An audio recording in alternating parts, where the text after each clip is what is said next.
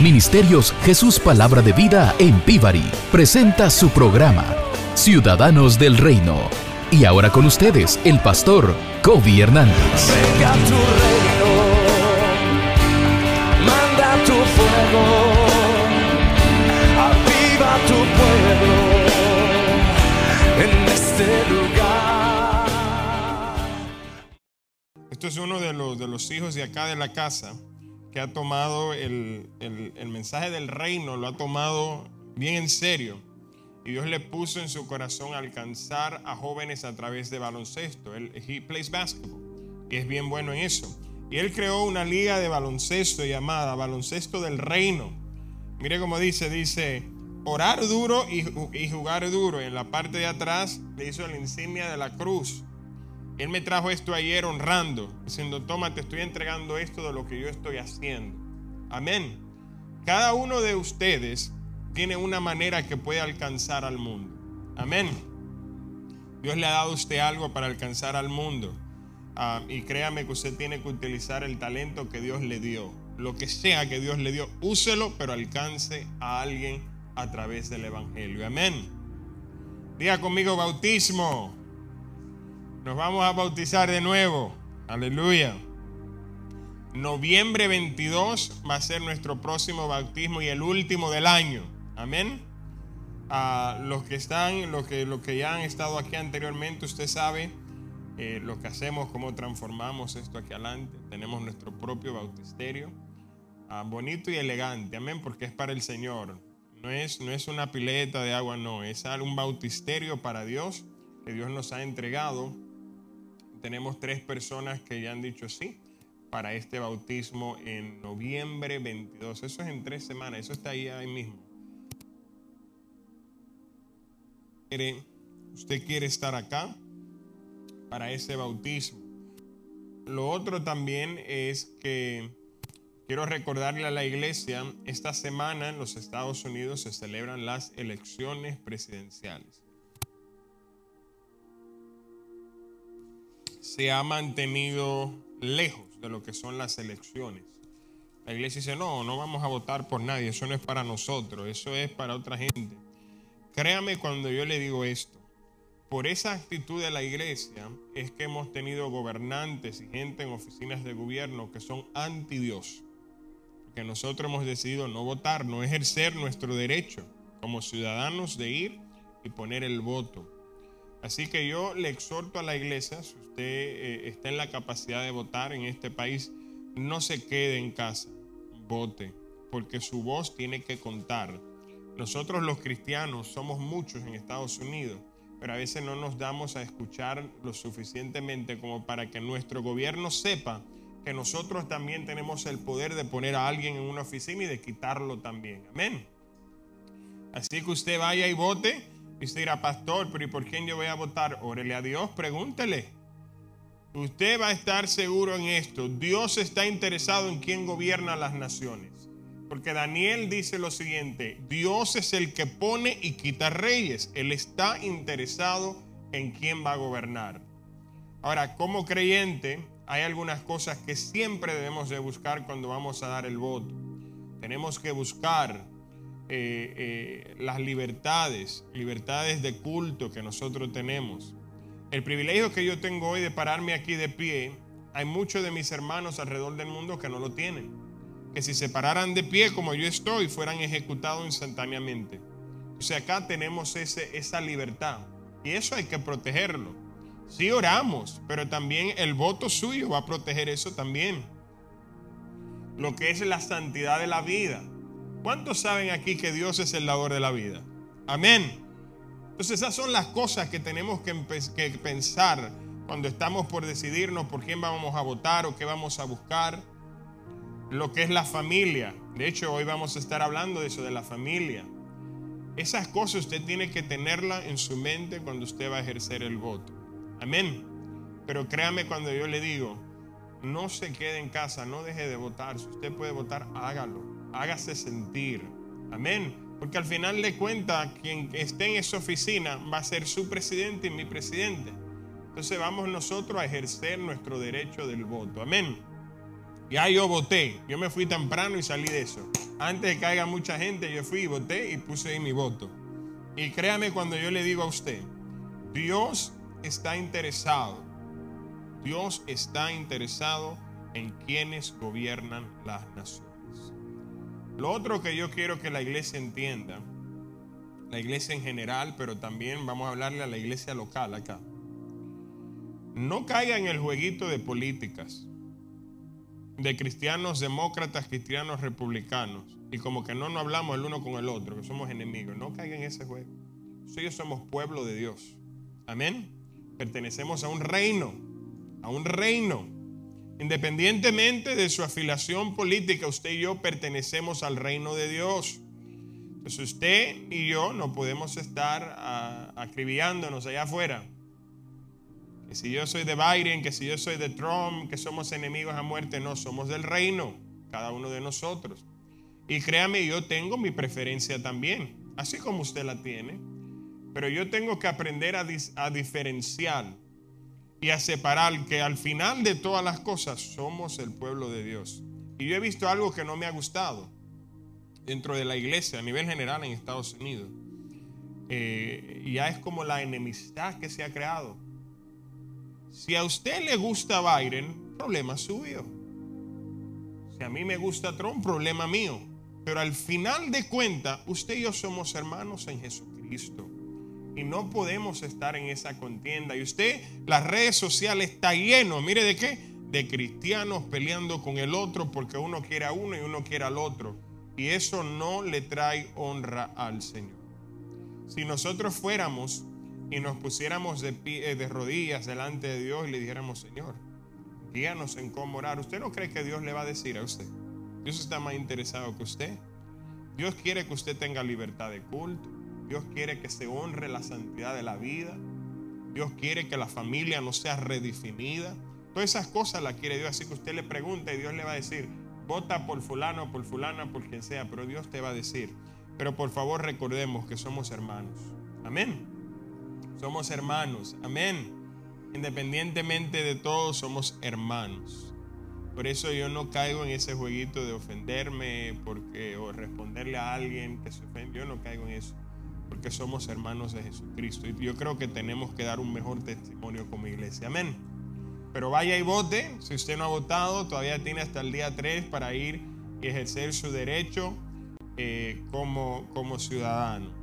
Y usted sabe que eso es poderoso. Cuando entramos en la pandemia, ¿se acuerda que mandaron a cerrar las iglesias? Usted sabe que la iglesia acá local le escribimos al gobernador. Y en esa carta le recordamos a él también, nosotros somos votantes. Nosotros tenemos el poder de poner y quitar gente ahí también. Y es tiempo de que la iglesia se haga ejercer de esa manera en todas las áreas de la sociedad que no estemos solamente en las cuatro paredes con temor, que solamente aquí, no, no, allá afuera también tenemos una voz. Amén. Diga, pastor, ya empieza a predicar. Aleluya. A la gente no le gusta hablar de política, a mí tampoco. Vaya a Efesios capítulo 3 conmigo. Efesios capítulo 3. Vamos a leer los versos 14 al 21. Y ahí cuando usted llegue o si lo va a leer en la pantalla conmigo, póngase de pie. Y vamos a leer la palabra del Señor en esta tarde. Mire lo que dice Efesios 3 dice, por esta causa doblo mis rodillas ante el Padre de nuestro Señor Jesucristo, de quien toma nombre toda familia en los cielos y en la tierra para que os dé conforme a las riquezas de su gloria el ser fortalecidos con poder en el hombre interior por su espíritu, para que habite Cristo por la fe en vuestros corazones, a fin de que, arraigados y cimentados en amor, seáis plenamente capaces de comprender con todos los santos cuál sea la anchura, la longitud, la profundidad y la altura, y de conocer el amor de Cristo que excede a todo conocimiento, para que seáis llenos de toda la plenitud de Dios. Seguimos. Y aquel que es poderoso para hacer todas las cosas mucho más abundante de lo que pedimos o entendemos según el poder que actúa en nosotros. Leamos el verso 21 junto. A Él sea gloria en la iglesia en Cristo Jesús por todas las edades, todos los siglos de los siglos. Amén. Padre, yo te doy gracias por tu palabra que ya es bendita y es ungida. Y te pido que haga el trabajo, Señor, por el cual la enviaste y que nunca retorne vacía. En el nombre de Jesús. Amén. Y amén. Puede sentarse en la presencia del Señor. Diga conmigo la familia. Hoy vamos a hablar de la familia. Hoy vamos a entender muchas cosas de lo que Dios diseñó como familia y de lo que Dios espera de usted y de mí como familia. Le voy a decir algunas cosas de las que voy a estar hablando, empezando hoy en las próximas semanas. Vamos a hablar del origen de la familia, de dónde nace esto, este concepto de la familia, que es la familia. Vamos a hablar también del matrimonio y los hijos también. ¿Dónde, o sea, cuál es la función del matrimonio y dónde quedan los hijos? ¿Cuál es el rol, el papel de los hijos? Eso lo vamos a aprender el domingo que viene. Vamos a hablar también de lo que es la familia en general. En otras palabras, aparte de tu esposo, de tu esposa, de tus hijos, ¿qué Dios espera de ti para con tus padres, para con tus familiares, eh, lo que están cerca, lo que no? Y vamos a aprender. El propósito de esta enseñanza este mes es fortalecer el núcleo de la familia. Amén. Queremos familias fuertes y saludables y familias que estén alineadas con el plan y el propósito de Dios. Así que usted puede invitar a su familia. Créame, algo que yo sé es que Dios va a traer restauración y reconciliación a algunas familias. A hijos y, padres que no se hablan, enemigos eh, por años. Yo creo que Dios en este mes puede restaurar esos lazos familiares. Amén. Hoy vamos a hablar del origen de la familia. Y vamos a empezar con esta pregunta. ¿Dónde empieza la familia? ¿A dónde empieza este concepto de la familia? Si usted recuerda en los versos que leímos en el capítulo 3 de Efesios, el apóstol Pablo comienza diciendo las siguientes palabras. Dice, por esta causa yo doblo mis rodillas ante el Padre de nuestro Señor Jesucristo. Y dice el verso 15, de quien toma nombre toda familia. Y esta expresión que voy a leer es importante. Dice que toma nombre toda familia en los cielos y en la tierra. Antes de que hablemos del origen de la familia, vamos a tratar de entender qué dice el apóstol Pablo. ¿Qué es esto? Toda familia en el cielo y en la tierra. Vamos a entender ese concepto. Usted tiene que entender esto. Nosotros somos una familia bien grande. La familia de la fe es una familia bien grande. Pero esa familia de la fe tiene dos extensiones fundamentales. Una está en la tierra y otra está en el cielo. Por eso el apóstol Pablo cuando habla de la familia, dice de aquellos en el cielo y de aquellos en la tierra. ¿Cuál es la extensión de nuestra familia que está en el cielo? ¿Usted se acuerda cuando Jesús le enseñó al pueblo a orar, a sus discípulos? La oración que usted y yo llamamos como el Padre nuestro. ¿Cómo comienza esa oración? Padre nuestro que estás a dónde? Que estás en los cielos. esta familia que tenemos, hay una extensión de esta familia que también mora en los cielos, empezando por nuestro Padre Celestial. Ahora bien, en los cielos también está la creación espiritual de Dios. ¿Se acuerda la semana pasada que hablábamos acerca de los seres espirituales, quienes son las categorías entre los ángeles, los querubines, los seres vivientes, los 24 ancianos. Ellos también forman parte de la familia de Dios. Usted tiene que entender esto. Cuando Dios creó los cielos y la tierra, Dios tenía un propósito principal. Dios quería tener una familia propia. Ahora bien, La razón por la cual Dios quería una familia no era porque a él le faltaba nada. Dios es pleno en sí mismo. Amén. Dios no necesita nada ni a nadie tampoco. Pero hay un atributo de Dios que Dios siempre ha estado apasionado para compartir con nosotros y es el amor de Dios. Aleluya. So, Dios crea su familia para compartir su amor con usted y conmigo. Ahora bien, en esta familia, los ángeles también, aquellos que no se rebelaron en contra de Dios, son parte también de esta gran familia que Dios creó. Porque así como Dios te creó a ti, lo creó a ellos también. En otras palabras, Dios continúa siendo el Padre de toda su creación.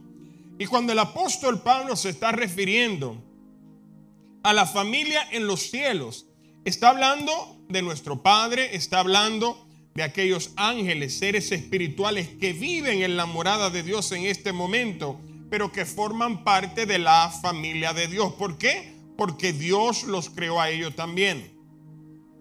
Hay una parábola en la Biblia que conocemos muy bien, Lucas 15. Vamos a ir a Lucas 15, 19 al 24.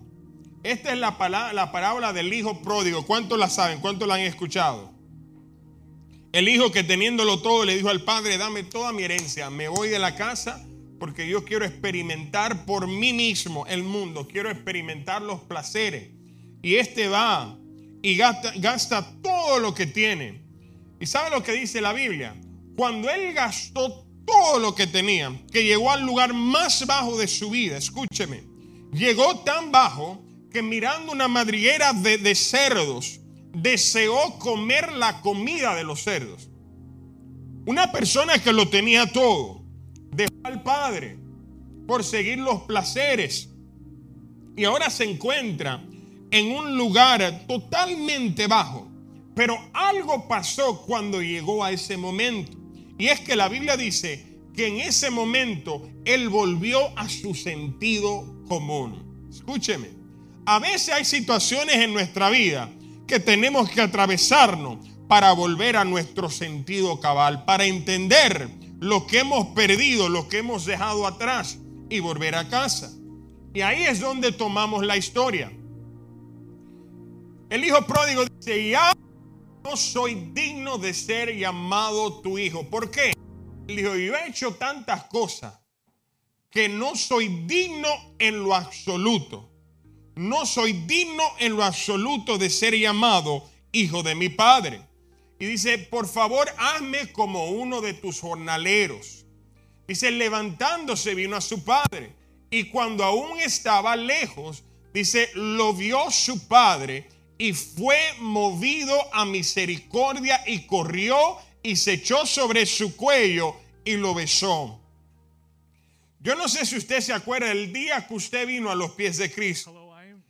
Yo no sé si se dio cuenta que no tuvo que correr muy lejos, pero en el momento que tomó la decisión ya Dios estaba ahí al lado tuyo. ¿Sabe que Dios continúa haciendo eso como el buen padre que Él es? Cuando nosotros damos la decisión por Él, Él dice, ya yo estaba mirando, esperándote con compasión y con misericordia.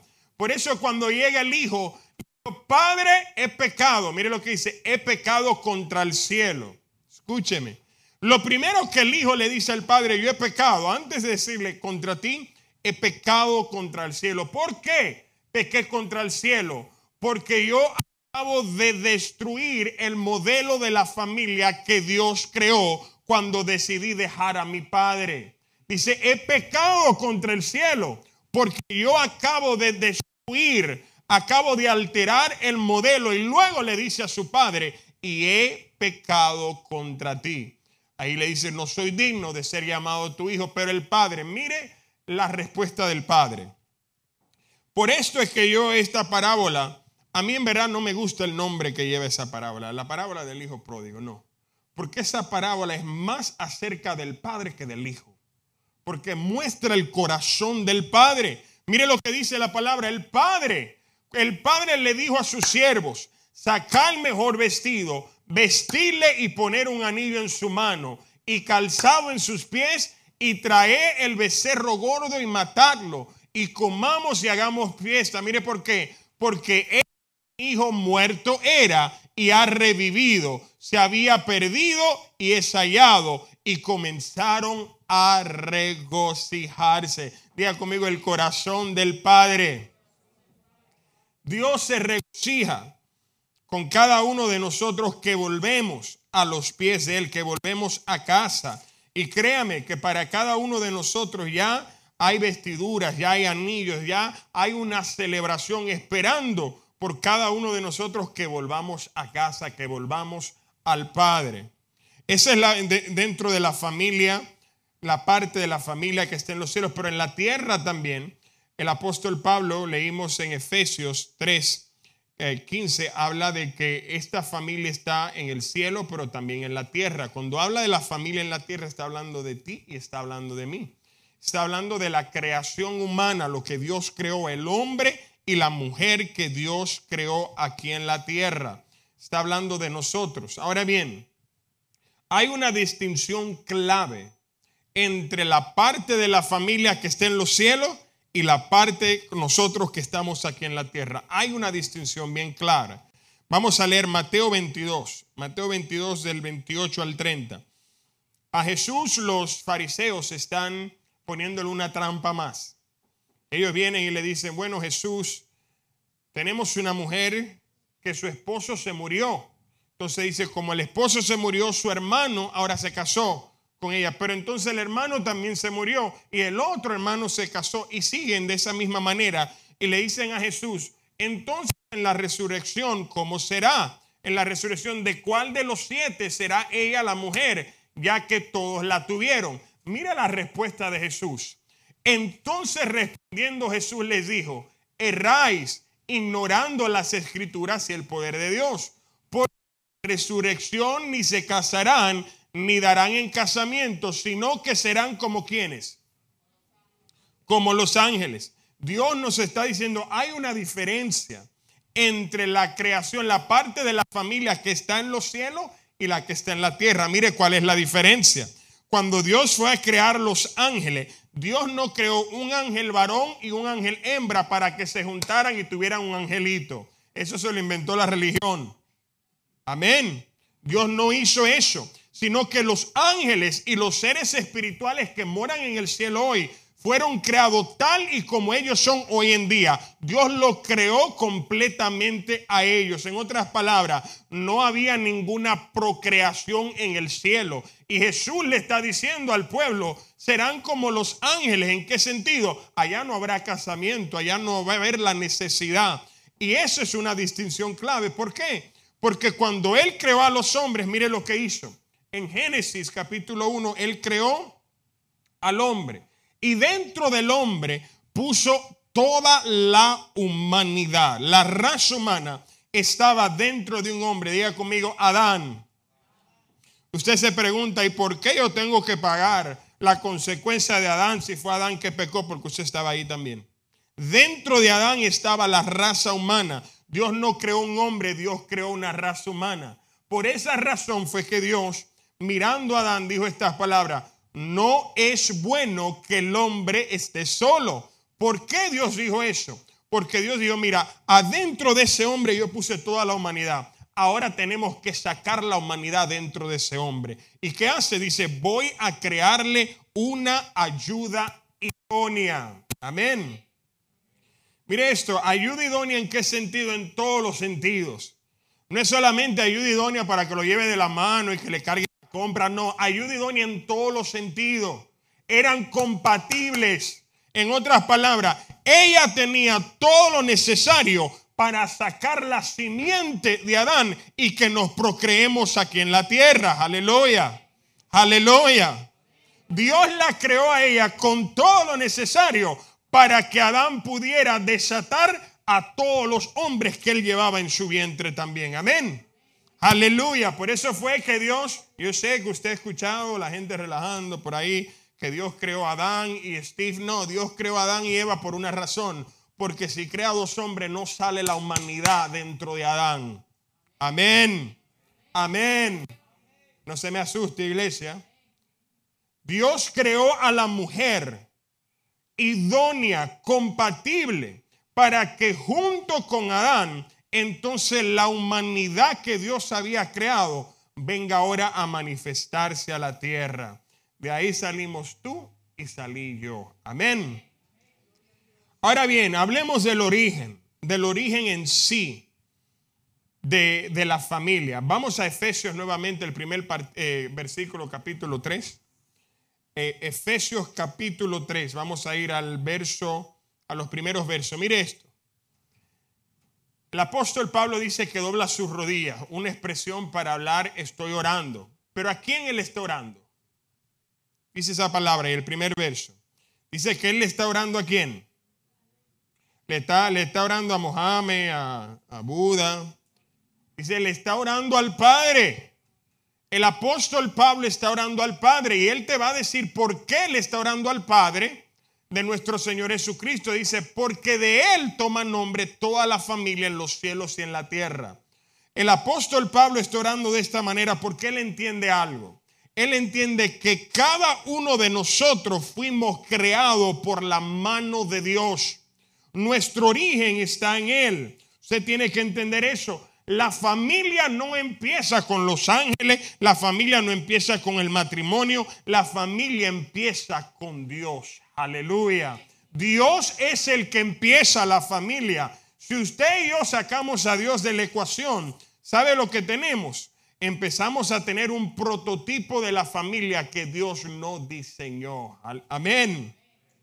So, ¿Dónde empieza la familia? Empieza con Dios. Ahora bien, el apóstol Pablo llama, refiriéndose a Dios, lo llama el Padre. Dice, todos venimos del Padre.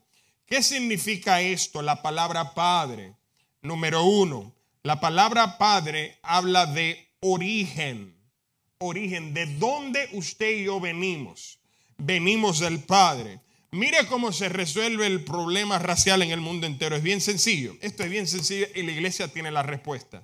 Independientemente de tu habla, de tu cultura, del color de tu piel, de tu nacionalidad, de donde vengas, al fin de cuentas, si entiendes que eres proveniente de Dios, que todos venimos de Dios, entonces de alguna manera tú y yo somos iguales. Aleluya. Porque ahí se origina todo. El hecho de que venimos del Padre quiere decir que yo, así como tú, tenemos la imagen y semejanza de Dios. Amén. Diga, todos venimos del Padre. Cuando yo me, tire para gobernador o algo, usted vota por mí ya. Vamos a resolver el problema racial. Aleluya. ¿Sabe algo? Que esta fue la motivación de Martin Luther King. Él entendía esto. Todos fuimos creados igualmente, porque todos llevamos la imagen y semejanza de Dios. So, el hecho de que nosotros como familia, la familia de Dios, fuimos creados por el Padre, eso habla de nuestro origen. Si usted estudia el origen de la humanidad, tiene que terminar con Dios. ¿Por qué? Porque Dios fue quien nos creó. Amén. Número dos. ¿Qué significa que Él es el Padre? Significa que tenemos identidad. Mire cómo dice ese pasaje. Dice, todo nombre, que quien toma todo nombre, toda familia en los cielos y en la tierra. En otras palabras, cuando nosotros somos familia de Dios, ahí se encuentra nuestra identidad. Mire lo que dice, toma nombre. Toda familia toma nombre. En otras palabras, está hablando de identidad. ¿Sabía usted que cada uno de nosotros encontramos identidad en nuestro Padre Celestial? Aleluya. Ahí está nuestra identidad. Entonces, cuando hablamos que que somos provenientes del Padre, que Él nos creó, estamos hablando que en el Padre entonces encontramos nuestra identidad propia. Escúcheme, no hay persona alguna en la tierra que pueda entender quién es verdaderamente fuera de Dios. Aleluya. Es necesario estar en esa relación porque Él fue quien nos creó. Y si Él nos creó, Él nos ha dado a ti a mí identidad propia. De esta manera resolvemos el otro problema que el mundo está enfrentando, la falta de identidad en las personas. Dios lo resuelve bien fácil. Si tú sabes que yo te creé, yo también te di una identidad propia. Así que el hecho de que Él es el Padre, que venimos del Padre, habla de que tenemos identidad en Él. Ahora bien, también la palabra Padre está muy ligada, muy ligada a la palabra Señor. Diga conmigo, Señor. La palabra Padre y Señor están bien ligadas. ¿Por qué? Porque cuando tú lo llamas a Él Señor, tú solamente no estás diciendo, Él es mi dueño, tú estás diciendo, de Él proviene todo lo que yo necesito. Sara le llamaba a Abraham Señor. ¿Sabe por qué? Porque Sara sabía, todo lo que yo necesito, Abraham me lo tiene que proveer. En otras palabras, ella le decía, Abraham, tú eres mi fuente de todo lo que yo necesito humanamente hablando. So, la palabra Padre está bien ligada a la palabra Señor. En nuestro pasaje se usa la palabra Padre en el capítulo 14 y luego se usa la palabra familia en el verso 15. Ambas palabras vienen de la misma raíz. Cuando usted va a un Google Translator y usted pone esa palabra que la busca en el lenguaje original, que es el griego, usted se va a dar cuenta que diferencian solo en palabritas. Una dice pater, que es el padre, y la otra dice patria, que es, que es familia. Lo interesante de esto es que cuando usted hace un estudio en la palabra familia, habla de familia, pero habla de una familia que desciende del lado paternal. En otras palabras, todos venimos de parte del Padre Celestial. Cada uno de nosotros fuimos creados por nuestro Dios. Y si Él es nuestro Padre, Él es también nuestra fuente. Amén. Diga conmigo, Dios es mi fuente. Jesús, el apóstol Pablo, continúa enseñando. Y ahora en el verso 16 le va a enseñar algo a la iglesia para que la iglesia entienda los beneficios de ser hijo, parte de la familia de Dios. Mire lo que dice el verso 16. Dice, para que os dé conforme a qué. Dígalo sin miedo. A las riquezas como. A las riquezas de su gloria. Mire lo que el apóstol está enseñando que ese padre de la familia nos da conforme a la riqueza de su gloria. Escúcheme algo. Hay una razón por la cual en la Biblia, cuando Dios le dio maná al pueblo, le dijo, quiero que me guardes un poco en el arca. Hay una razón por la cual cuando Dios hacía un milagro le decía, quiero que me levante 10 piedras y la pongas como un memorial. ¿Sabe lo que Dios estaba haciendo? Él quería que toda la tierra entendiera que Dios es nuestro Padre y como nuestro Padre es nuestro proveedor. Aleluya. Y mire cómo Pablo le llama. Él no te da de acuerdo a su pobreza, dice, te da de acuerdo a sus riquezas en su gloria. Usted tiene que entender eso. El papá que tú te gastas tiene mucho que ofrecer. Aleluya. Nunca vas a ir delante del Padre de tu Padre Celestial y Él te va a decir, lo siento, mi hijo, no tengo porque no he cobrado. Lo siento, mi hijo, hoy no me llegó el cheque. ¿Sabe lo que el Padre va a decir? Todo lo que tú me pidas creyendo, yo como buen Padre te lo voy a dar. Aleluya. Él dice, yo soy el buen Padre. Y mire qué tan bueno es nuestro Papá Celestial. Él dice, aun cuando tú eres malo, yo te bendigo en el nombre de Jesús. Aleluya. Ese es nuestro Padre. Y el apóstol Pablo usa esta frase que Él nos da conforme a las riquezas de su gloria. Una de las áreas donde Dios nos provee, vamos a hablar de lo físico primeramente. Nuestro Padre Celestial, como somos parte de su familia, Él provee nuestras necesidades físicas. Dígame. Mire esto, esto es poderoso nuestro Padre, cuando estamos en esa relación como familia, mire lo que dice en Juan capítulo 14, el próximo verso, verso 13. Vamos a ir al verso 13. Mire lo que dice. ¿Qué dice acá? Todo lo que pidieres a quién? En el nombre de Jesús, ¿qué dice? Lo haré. ¿Para qué? Para que el Padre sea glorificado en el Hijo. Si algo pidieres en mi nombre, yo lo voy a hacer. Una pregunta, ¿qué significa la palabra todo? En el griego, en el hebreo, en el latín, ¿qué significa? Significa todo, no importa, Dios está diciendo todo lo que tú pidas en mi nombre al Padre, yo te lo voy a dar. Escúcheme. Algo que usted tiene que entender del Padre que nosotros tenemos como esta gran familia de la fe que somos es lo siguiente. Al Padre le molesta, escúcheme, al Padre le molesta cuando usted se preocupa por lo que va a comer, por lo que va a vestir, dónde va a dormir. Él dice, los gentiles, en otras palabras, los que no tienen un papá como yo soy papá suyo, se tienen que preocupar por esas cosas. Aleluya. Él dice, cuando vaya, no lleves dinero. Cuando vaya, no te preocupes qué vas a comer. Cuando vaya, no te preocupes qué vas a llevar. Él dice, déjale eso a los gentiles, más a ustedes yo le voy a proveer. Aleluya. Aleluya. Diga conmigo, la familia empieza con mi Padre que es bueno. Él provee nuestras necesidades físicas, amado. Él es un buen Padre. La Biblia dice, toda buena dádiva viene del Padre. Así que usted y yo pertenecemos a una familia cuyo Padre es bueno. Y escúcheme, no solamente Él dice ser bueno, Él ha demostrado ser un buen Padre. Aleluya. Mire lo que dice ese Padre. Nunca te dejaré ni te desampararé. Aleluya. Mire lo que dice ese Padre. Clama a mí y yo te responderé. Aleluya. Mire lo que dice ese Padre. Cuando pases por el fuego no voy a dejar que te queme. Cuando pases por el agua no voy a dejar que te ahogues. ¿Por qué? Porque Él es un Padre bueno. Y ahí empieza la familia. Dígame conmigo. Ahora bien, esas son las bendiciones físicas. Hay bendiciones espirituales. Por eso el apóstol Pablo dice, en, el, en Efesios 3:16 dice también, para que seamos fortalecidos en el espíritu, en el hombre interior. ¿Usted sabe cuál es el hombre interior? No es un demonio, es usted.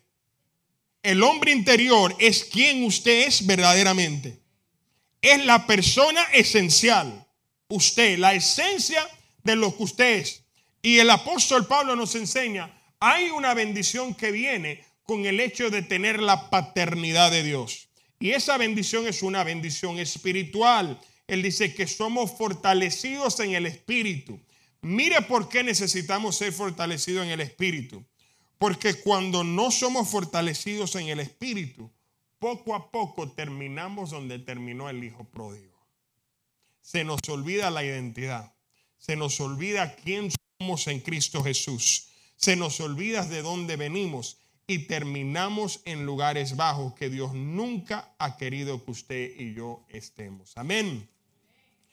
Quiere decir que el Padre que nosotros tenemos, no solamente, este Padre no solamente te bendice físicamente, sino que te bendice espiritualmente. Jesús dijo en una ocasión, en los evangelios, dice, que el Padre es tan bueno que aún nosotros siendo malos, Él nos dio su Santo Espíritu. En otras palabras, aún sin merecerlo, el Padre nos entregó su persona misma en la persona del Espíritu Santo. Hay que entender cuál es la motivación de Dios para crear una familia. Vamos de nuevo al primer verso en la pantalla, Efesios 3. Vamos a entender, verso 17 en adelante. Mire lo que dice para que habite en Cristo por la fe en vuestros corazones, a fin que arraigados, escuche esto, seamos cimentados en el amor y seáis plenamente capaces de comprender con los santos cuál es la anchura, la longitud, la profundidad y la altura, y de conocer el amor de Cristo. Diga conmigo el amor de Cristo. ¿Sabe qué motivó a Dios a crearte? Su propio amor. Por amor Dios te creó hay gente hoy batallando que dice es que a mí no me aman, nadie nunca me ha amado, mi padre, mi madre nunca me amaron, mis hijos tampoco me aman. Y Dios te dice, pero yo te amé y por eso te creé. Aleluya.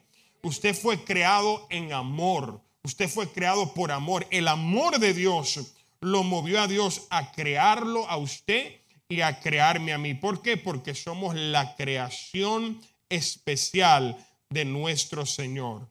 ¿Qué significa eso para usted? Si usted es uno de los que necesita un booster de amor, hoy Dios se lo está dando a usted. Dios le está diciendo, tú siempre has sido amado y amada por mí. Aleluya. Yo te creé por mi amor. Aleluya. Cada uno de nosotros que hemos sido creados, fuimos creados por el amor de Dios. De hecho, ¿sabe usted que todo lo que Dios ha hecho por usted lo ha hecho por amor? Aleluya.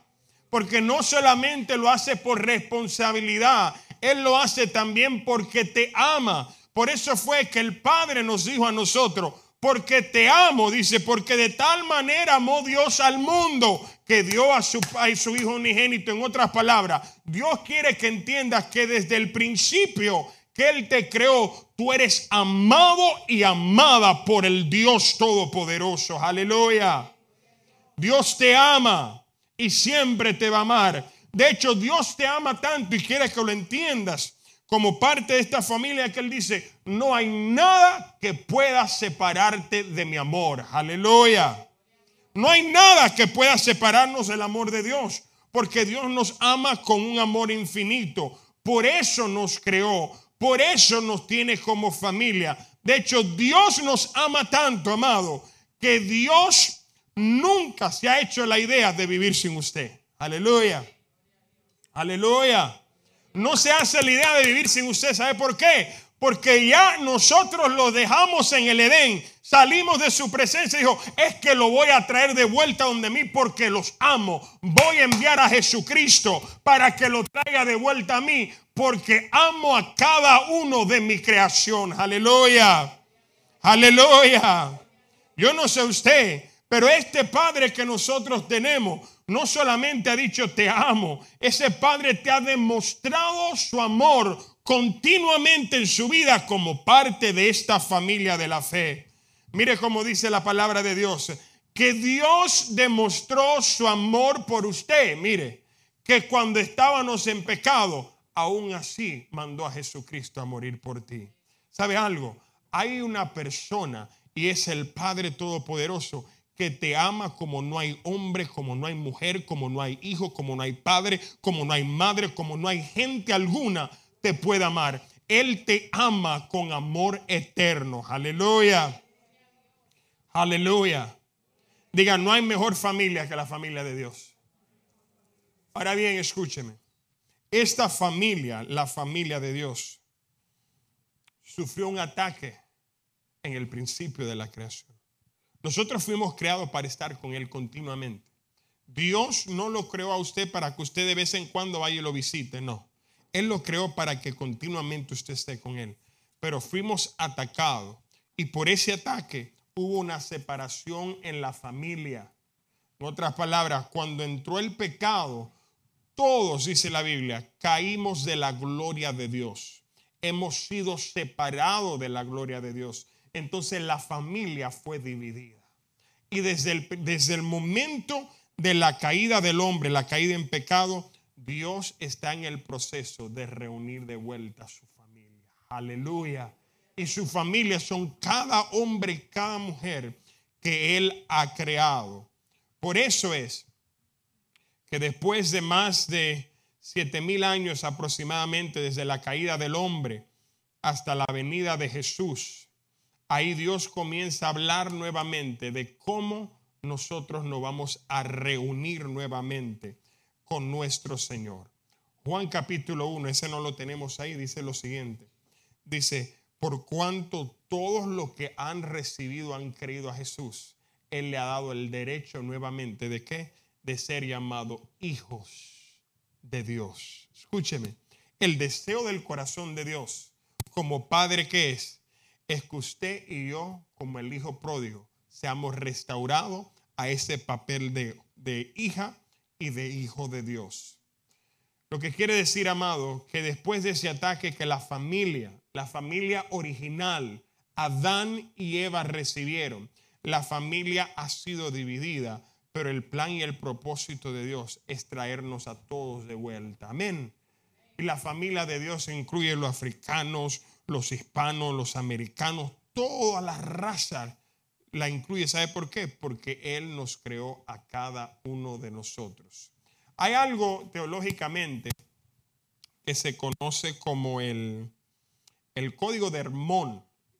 Y eso es basado en Génesis capítulo 11, cuando las naciones se unieron y pensaron en construir la torre de Babel. ¿Se acuerda usted? Querían construir algo grande que llegara al cielo. Y ahí pasó algo. Dios confundió sus lenguas y ahí las naciones fueron dispersadas. Todo el mundo cogió para su lado.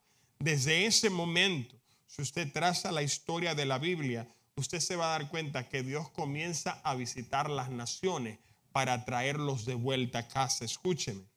Dios toma a Israel, esto es poderoso.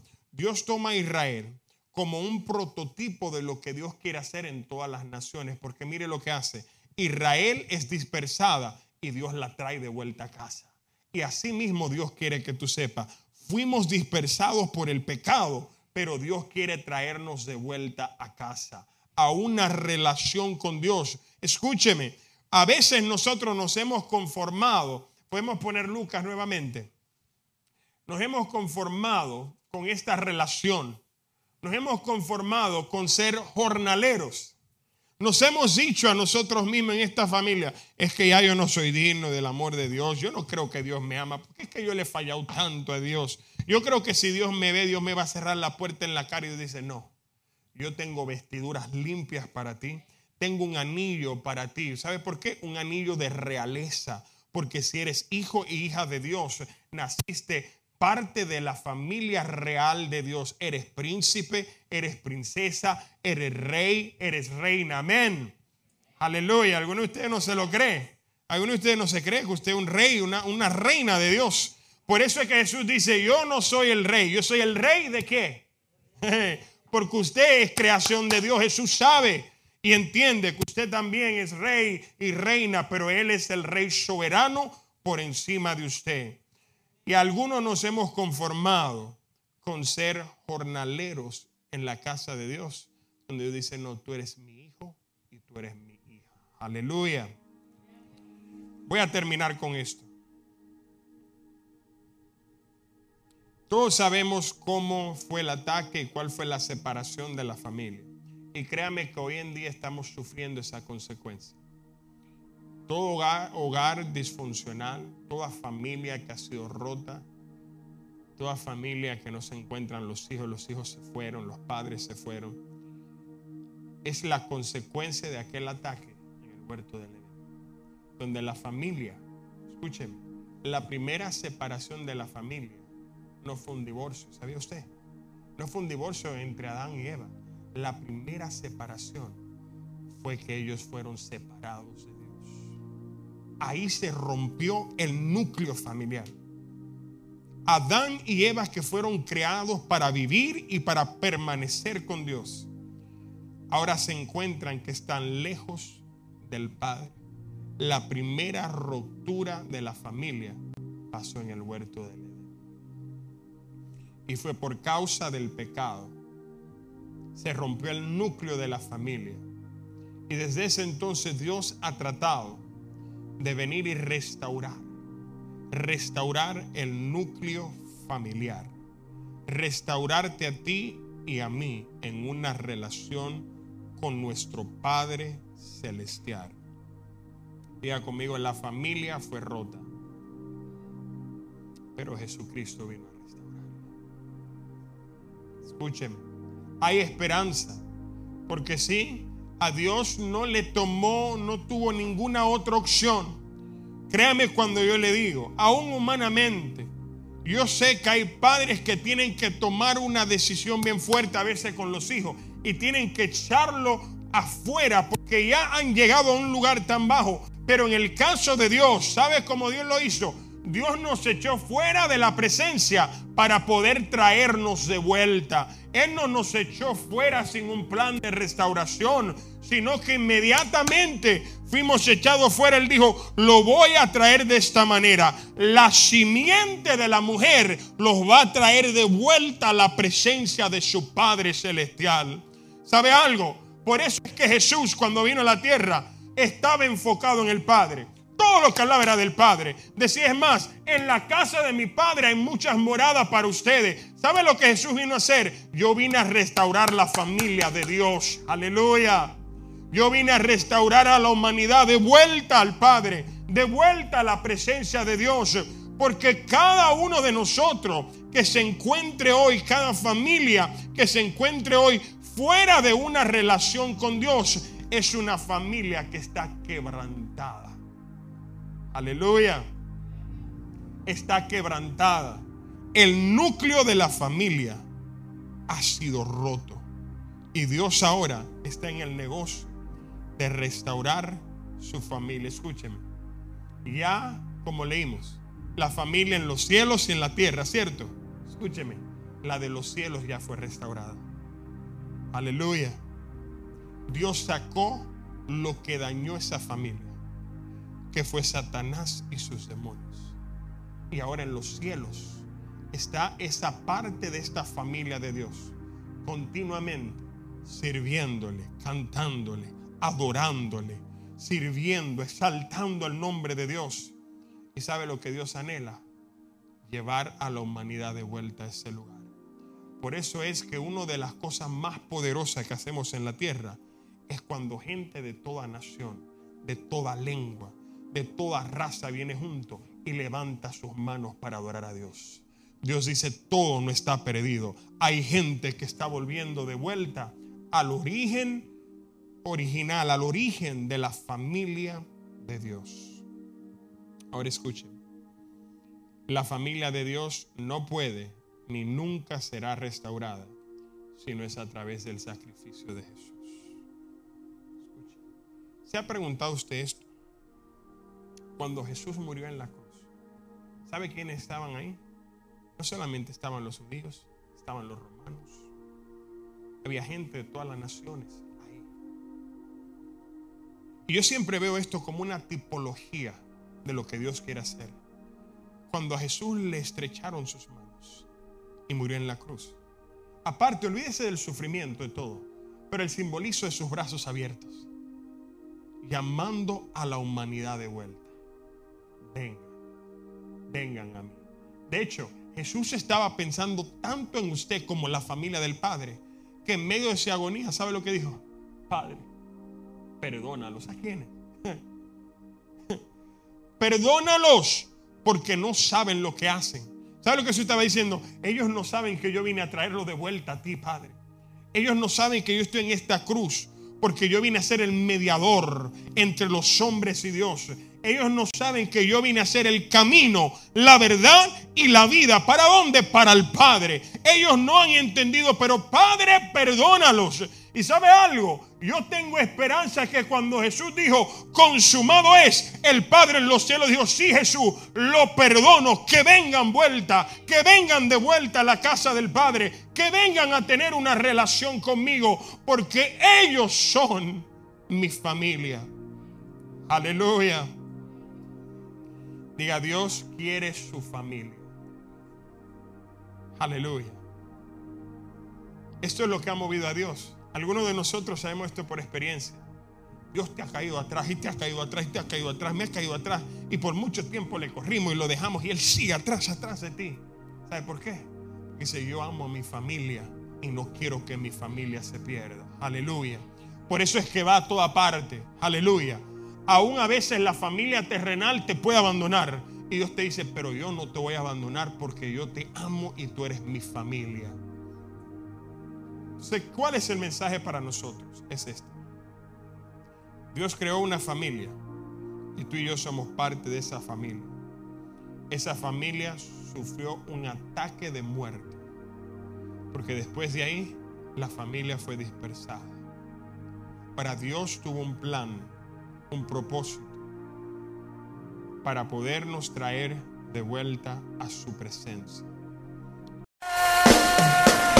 Este fue su programa, Ciudadanos del Reino, traído a ustedes gracias a Ministerio Jesús Palabra de Vida. Le invitamos a sintonizarnos nuevamente todos los viernes a las 6 de la tarde por esta misma estación.